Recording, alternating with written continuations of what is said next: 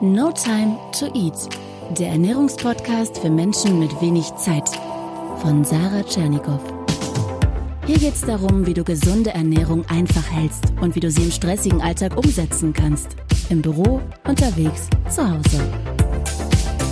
Bist du auch so aufgeregt wie ich? Hey und willkommen beim No Time to Eat Podcast. Ich freue mich, dass du wieder dabei bist und heute geht es um ein richtig spannendes Thema, auch bewusst ein bisschen provokativ betitelt, die beste Diät für jeden mit Checkliste. Ich habe vor ungefähr zwei Wochen in Berlin eine Masterclass gehalten, einen Workshop. Und das waren auch ein paar No Time to Eat Fans da. Liebe Grüße an der Stelle. Aber der größte Teil konnte natürlich nicht nach Berlin kommen. Ja, und ich dachte mir, ich könnte dich doch einfach im Podcast teilhaben lassen, indem ich dir einen kleinen Auszug aus der Masterclass mitbringe, aus meinem Workshop, aus meinem Vortrag ja, vorab nochmal ein riesen Dankeschön an alle, die zuhören, auch vor Ort bei der Masterclass und beim One Story Event am Vorabend sind einige Hörer beziehungsweise vor allem Hörerinnen auf mich zugekommen und haben mir erzählt, wie sehr sie sich durch den Podcast gestärkt fühlen. Das hat mich total gerührt. Celine zum Beispiel kam zu mir und erzählte, dass sie zehn Kilo abgenommen hat, nur in Anführungsstrichen durch die Tipps im Podcast. Wow! Also 10 Kilo, das ist eine Wahnsinnsleistung. Und es zeigt, worauf es bei einer gesunden Ernährung ankommt, mit der man nämlich ohne zu hungern ganz automatisch auch sein Wohlfühlgewicht erreichen kann. So viel auch gleich zum Thema beste Diät, denn genau das war ja das Thema der Masterclass.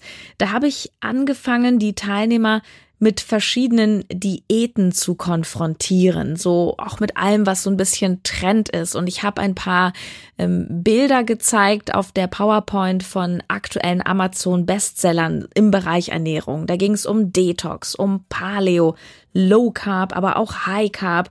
Ja, und ich habe gefragt, was ist denn nun am besten? Ich wünsche dir viel Spaß jetzt mit dem etwa 15-minütigen Auszug aus der Masterclass. Bis später. Das ist eine Auswahl, habe ich euch mal zusammengestellt von aktuellen Amazon-Bestsellern zum Thema Ernährung. Also das ist gerade angesagt. Bisschen widersprüchlich auch zum Teil. Hier Low Carb ist ja der Schlüssel zum Erfolg, genauso wie High Carb. Will jemand sich mal dazu äußern? Was ist das Beste? Was ist am gesündesten so? Der goldene Mittelweg. Von jedem ja. eine Mangelernährung, egal in welche Richtung, ist immer scheiße für den Körper. Ja, richtig. Ich brauche von allem, aber ich brauche es halt in den Mengen, die ich verarbeiten kann. Klar. Alte Geschichte, wenn ich mehr reinschiebe, als ich verbrenne, rausnehme, nehme ich zu. Genau. Wenn ich weniger rein, als ich verbrenne, nehme ich ab. Richtig. Da brauche ich weder Low noch High noch sonst irgendwas. Das ist der Grund und ich möchte euch damit Mut machen, weil es im Endeffekt für euch relativ egal ist, ob ihr sagt, hey, ich komme mit vielen Kohlenhydraten klar oder ich mache mit und ich mache ohne Fleisch. Es ist für mich als Coach, ist nicht meine Aufgabe, euch zu sagen, ihr müsst jetzt alle vegan werden. Wenn es für euch okay ist, ist es für euch okay. Ich entscheide auch nicht, ob ihr beim Lidl das Fleisch kauft oder im Bio Company. Ähm, findet euer Ding. Lasst euch nicht ich will nicht sagen verarschen, das ist jetzt falsch, aber es ist alles, alle haben auch irgendwie ein bisschen recht. Warum funktioniert eine Low-Carb-Diät genauso gut wie eine High-Carb-Diät? Du hast es im Grunde schon gesagt, weil es, es ist egal. Weil es, wenn ich, wenn es um die Frage geht, ob ich zunehme oder abnehme, geht es darum, wie viele Kalorien nehme ich zu mir und wie viel verbrauche ich und ob das jetzt mehr, zu viele Kohlenhydrate sind, die mich dick gemacht haben oder zu viel Fett. Das ist halt zweitrangig. Aber spannend ist, was haben alle diese Sachen gemeinsam? Und das ist der Weg. Was haben all diese Dinge gemeinsam? Geben den Menschen einen Leitfaden einen Plan, wie sie etwas ändern oder beginnen können. Das stimmt, klar. Sie, das, deswegen sind es ja Ratgeber. Was haben denn aber alle inhaltlich von der Ernährung selber? Die haben nämlich alle trotzdem eins gemeinsam. Eintönig. oh Gott. Das schreibe ich Karl S. Nein, es gibt einen gemeinsamen Nenner vielleicht, ja? Naja, vielleicht einfach gesunde Nährstoffe, nicht so viel Industriezeug. Die Richtung ist gut. Nicht so viel Industriezeug. Frisch. Konzentriert Frisch? Dass ich die Nährstoffe bekomme, die mein Körper braucht. Also völlig unabhängig ist davon. Ja, jetzt würden Kritiker sagen, ja, aber die Veganer, die haben alle einen Mangel an Vitamin B12 und die so viel Fleisch essen, die Paleo, die haben alle Übersäuerung. Kann man sich streiten, ne? Die Richtung hinten hat mir am besten gefallen, obwohl ihr alle natürlich recht habt. Ähm, Man fängt an, sich mit dem zu beschäftigen, was man isst. Absolut. Aber Clean Food, das ist der gemeinsame Nenner. Clean Food, also übersetzt saubere Ernährung, heißt zu Deutsch, ich esse so naturbelassen wie möglich. Also das heißt, ich esse so viel wie möglich von der Natur und so wenig wie möglich industriell verarbeitet.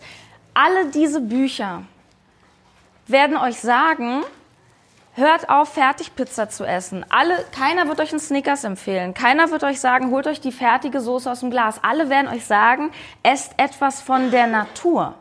Die einen setzen mehr auf Gemüse, die anderen mehr auf Obst, die anderen auf mehr oder weniger Fleisch. Aber dieses Clean Food, das ist, wenn ihr mich fragt, die beste Diät für jeden. Diät ist ein Wort, das beschreibt eine Art und Weise, wie ich mich ernähre.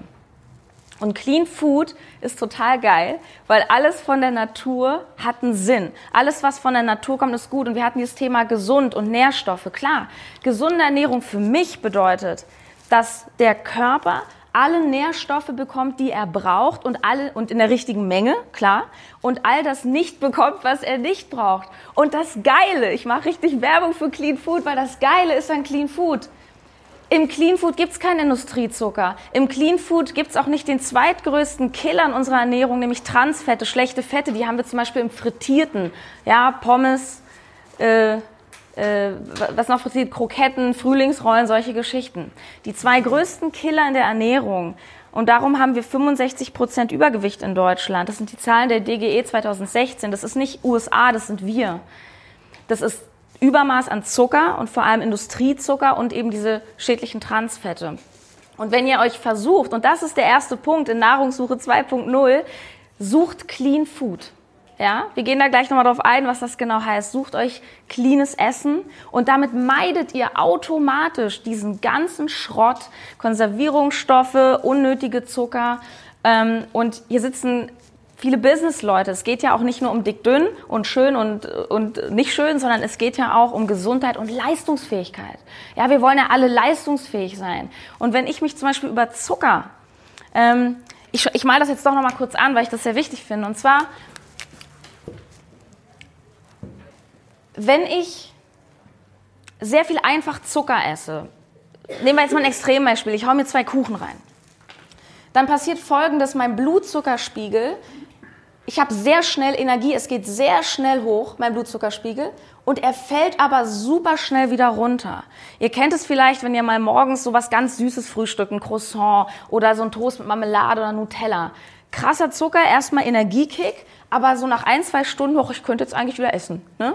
Das habt ihr nicht, wenn ihr zum Beispiel ein Vollkornbrot nehmt, was sehr gehaltvoll ist und ihr macht euch dort zum Beispiel Putenbrust drauf, ein mageres, aber eine gute Eiweißkomponente. Wenn wir sowas nämlich machen, und das ist Clean Food, ist natürlich steigt der Blutzuckerspiegel, aber er geht ungefähr so, hält länger, ich habe erst nach drei, vier Stunden wieder Hunger und sinkt so ein bisschen langsamer wieder ab.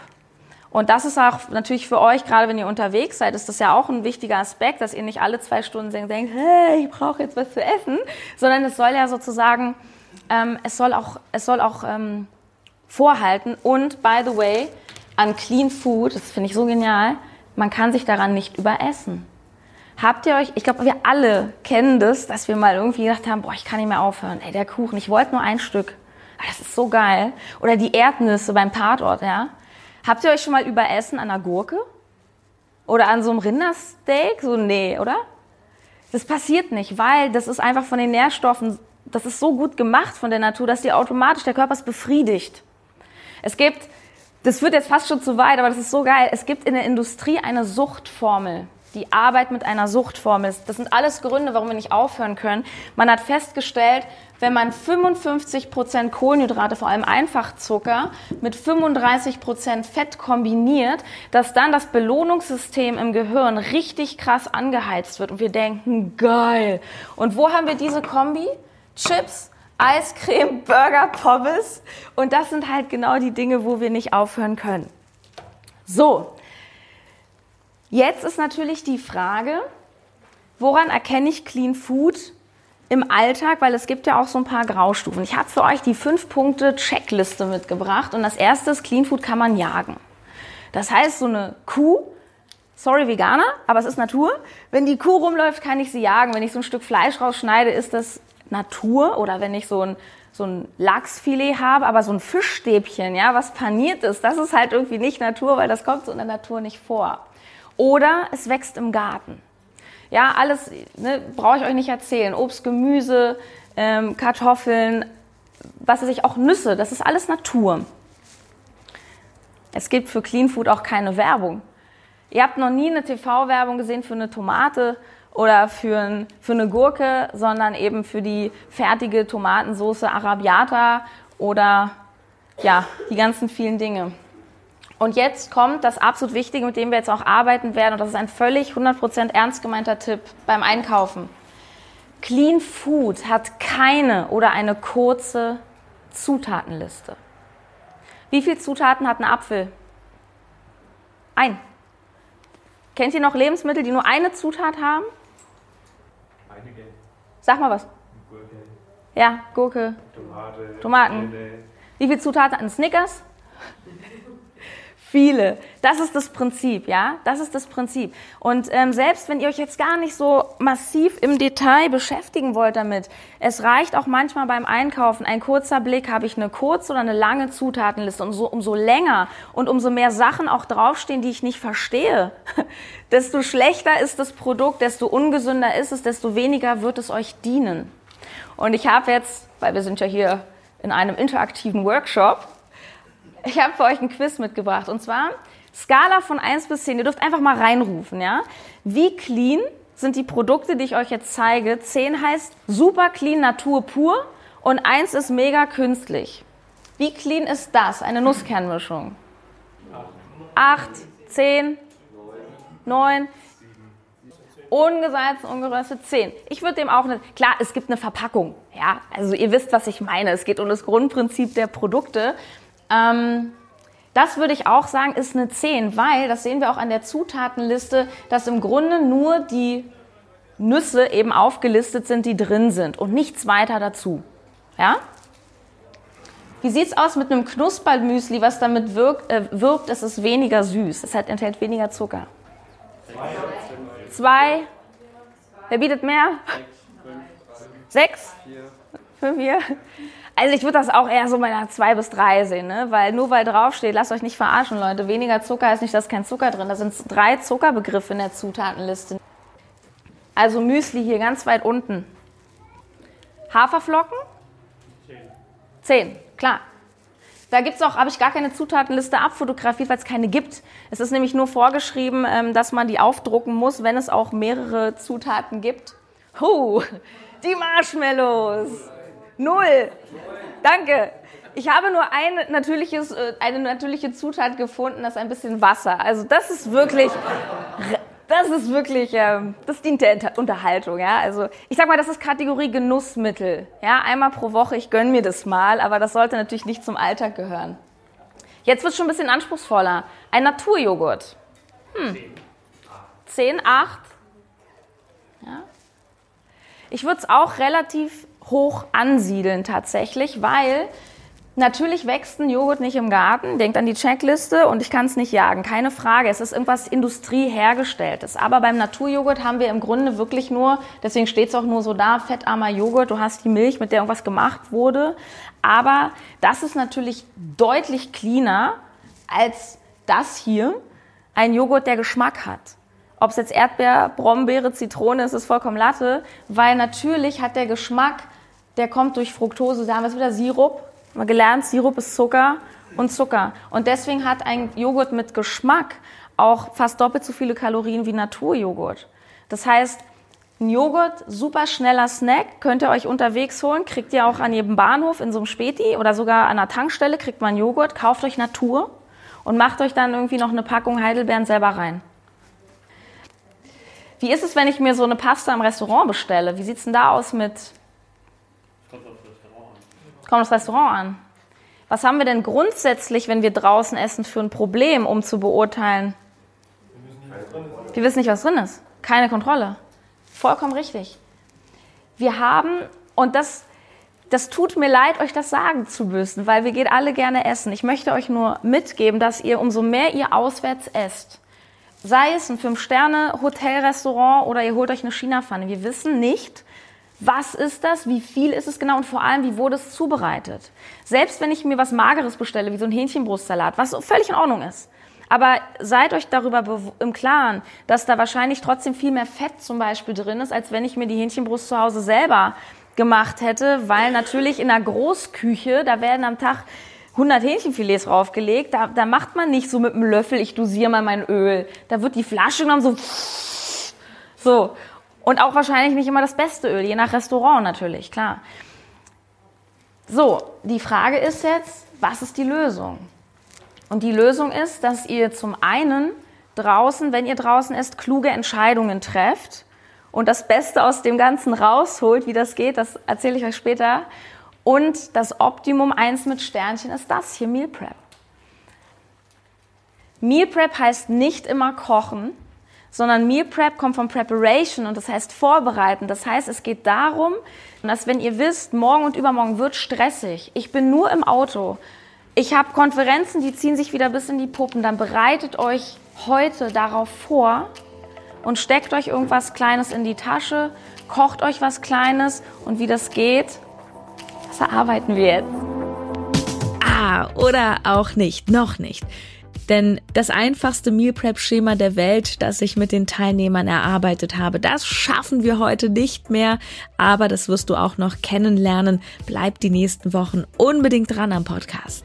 Ja, und wenn dir mein Podcast weiterhilft, so wie auch Celine, die anfangs zu mir kam, wenn du daraus etwas mitnimmst, dann darfst du das natürlich gerne teilen, anderen empfehlen. Du darfst gerne bei iTunes eine positive Bewertung hinterlassen und wenn auch du mit der cleanen Ernährung voll durchstarten möchtest und eine Anleitung dazu gerne hättest, dann kannst du dir natürlich auch gerne das E-Book No Time to Cook holen, no time to eat.de slash E-Book. Das gibt es noch bis Sonntag, den 22. Oktober zum Einführungspreis von 12,90 Euro. Das sind über 50 Ideen für kleine und größere Mahlzeiten, die schnell gehen, total einfach sind. Und falls du noch unsicher bist, ob das cool für dich ist, check einfach mal die Facebook-Gruppe aus Team No Time to Eat. Dort wird fleißig diskutiert und nachgekocht und schau dir einfach die Meinungen der anderen, weil du vielleicht denkst, ach, die Sarah, die kann ja alles erzählen. Ist ja klar, dass die ihr Buch gut findet.